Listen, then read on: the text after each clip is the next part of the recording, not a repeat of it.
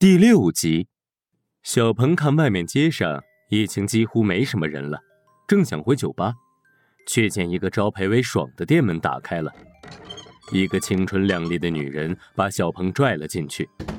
小鹏仔细一看，这个女子年龄不大，金发明眸，披着薄纱，充满少女的青春和懵懂，身体尚未发育好的样子，虽然稍微有些胖。但是肌肤白亮细腻，有一种青涩的感觉。小鹏直直的看了几十秒钟，几乎全部是他喜欢的女性的特点，他就半推半就跟女人进了屋。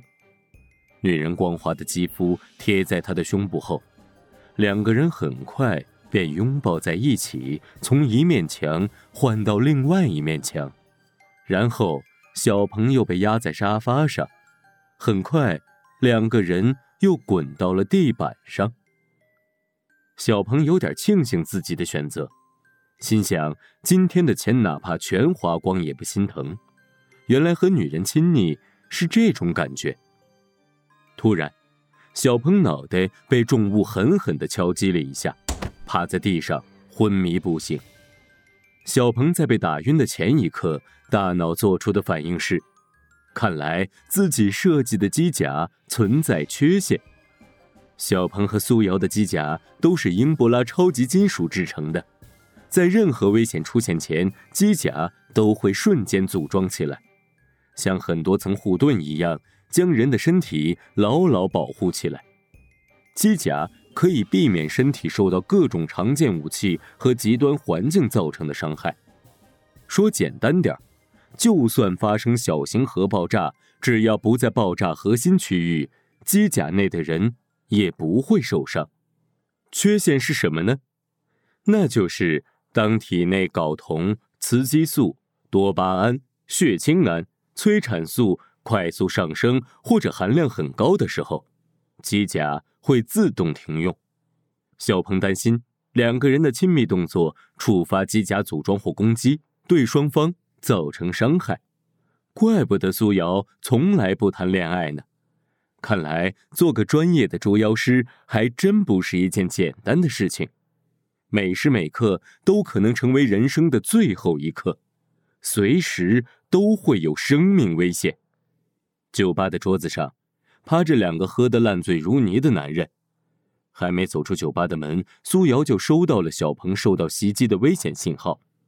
根据小鹏的位置信息，苏瑶很快找到了这家招牌为“爽”的门店。苏瑶一枪打开门，冲进屋里，一层没人，有个楼梯去往地下室。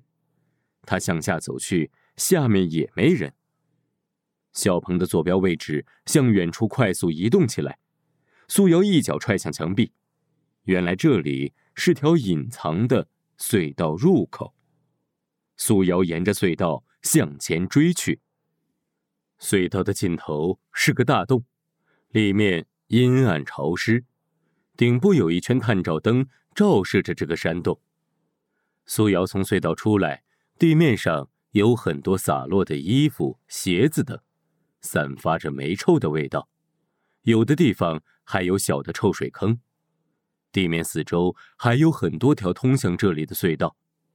再往前走，洞的正中间是一排升降器，升降器穿透顶部，能到达上一层的空间。顶部及四周的高处还有滴答滴答落下的水滴。升降器中的一个舱正在缓缓升起，苏瑶跳跃起来后，像蝙蝠一样。轻轻地扒在下面，跟着上升。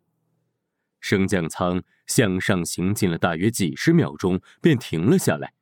紧接着，响起一阵脚步声。几分钟后，升降器钢架结构的顶上，苏瑶爬着看向前方。他启动了机甲头盔的视频记录功能，多功能眼镜屏幕的左上角出现了录像中的文字。只见前方是一个方形的台子，台子上放着很多玻璃缸，每个缸里面都躺着一个人，各种肤色、各种服饰，男女老少、高低胖瘦的都有。他们的脑袋、脖子、肩膀、胳膊都被紧紧的卡住或者套牢，有的已经醒来，正在用力挣扎，但是身体却无法动弹；有的张大嘴，仿佛在喊救命，却几乎听不到声音。三面环绕方形台子的圆形观众看席上站满了人，他们肃穆、庄严，脸上没有任何表情，眼睛直直的看向前方，像是一尊尊雕塑。苏瑶注意到，前排位置上有四个姑娘，其中一个还有印象。苏瑶记起来，那正是出现在街道边的女人。她的旁边站着一个清纯甚至略显稚嫩的女孩。观众席四周有一对对黑乎乎的、非常粗壮的人在巡逻，但是他们都没配备武器。苏瑶多次尝试启动小鹏的装甲设备，但是尝试了很多操作都不奏效。机甲设备的结构、原理、控制都是极其复杂的。一旦设定安装好后，主要由主人的意识控制，会根据外部环境自动化运行。苏瑶记得小鹏教过他如何使用伙伴操控模式，但是费了好大劲儿才将队友协同作战模式启动起来。面对数百项操控功能和参数选项，苏瑶真是一头雾水。只听到几声深沉的“嘟”。嘟声响起，方形台子的上方出现了全息视频画面。一个底部长满了触手、顶部有两个长着眼睛的触角、像根大黑柱子、有嘴巴的家伙开始讲话。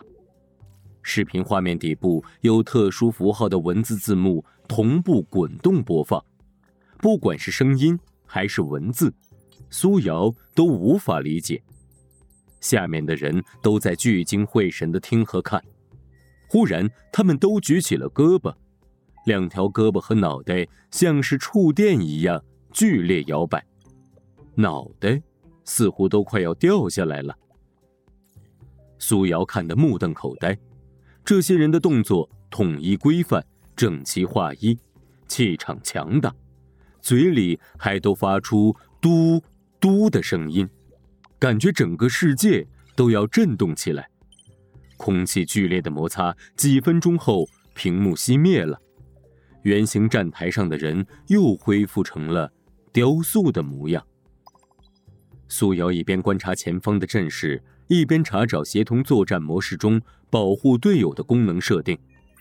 等苏瑶再看向前方的时候，发现圆形站台上的所有人摇身一变，长出了很多触手。除了脑袋还是人的模样，身上大部分的肌肉都变成了章鱼触手的样子。紧接着，每个章鱼人张开嘴，向中间台子的方向喷射出一个个小肉团，肉团迅速分裂为很多只极小的章鱼仔，无数的章鱼仔互相扭打撕咬，有的干脆一口把对方吞进了肚子。这些章鱼仔一边互相厮杀，一边迅速爬向附近的玻璃缸。玻璃缸里面的章鱼仔们一边继续厮杀，一边拼命爬向人的头部，从人的鼻孔、眼睛和嘴钻进人的脑袋。这一切发生的如此迅速，苏瑶着急地拍打着自己的脑袋，正要冲过去的时候，他看到操作系统界面。有一个强制唤醒功能，队友之间可以互相使用。为了防止队友无法及时响应团体的作战策略和整体部署，该功能可以向队友发射一股安全的强大电流。苏瑶猛地拍了一下强制唤醒按钮，小鹏瞬间被这股强大的电流击醒。小鹏不知道发生了什么，但是瞬间他全身的机甲自动组装。一个极小的章鱼在钻进他鼻孔之前，被机甲拦截在了外面，弹射到了玻璃缸缸顶。小鹏一拳向上打去，只听得咔嚓哗啦几声，玻璃缸爆裂碎开。圆形站台上的章鱼人们惊叫连连，愣在了那里。刚才一些巡逻安保样的黑乎乎的人，瞬间也变成了章鱼怪。他们的触手都是纯黑色的，上面长了无数个倒刺。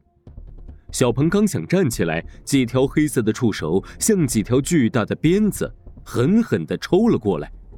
小鹏躲闪不及，被一条触手抓住，举起来，摔到了台子下面。